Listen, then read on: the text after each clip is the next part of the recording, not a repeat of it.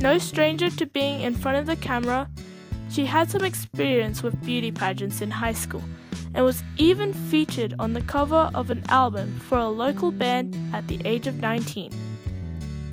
It was 10 months ago when she took the meeting in Beantown that things really started to change for her modeling career.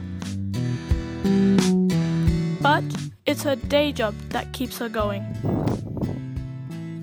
Finkbeiner, who has several research papers published on topics ranging from North American admiral butterflies to understanding the adaptive landscape of Batesian mimicry, and lists Jane Goodall as an inspiration, who loves being a model on the side, but is adamant that her life is scientific research.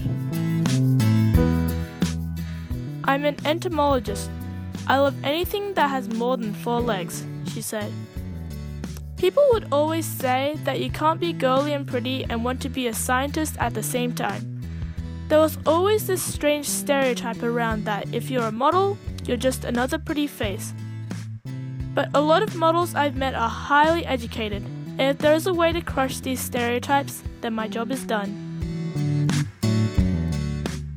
For Wild Suzhou, I'm Sienna. Thanks for listening and see you next time. 这里是荒野苏州自然英语频道，我是飞鸟。如果你希望查看这段音频的文字稿，了解里面与自然相关的词汇表和知识点，请点击一下二维码加入我们的自然课堂。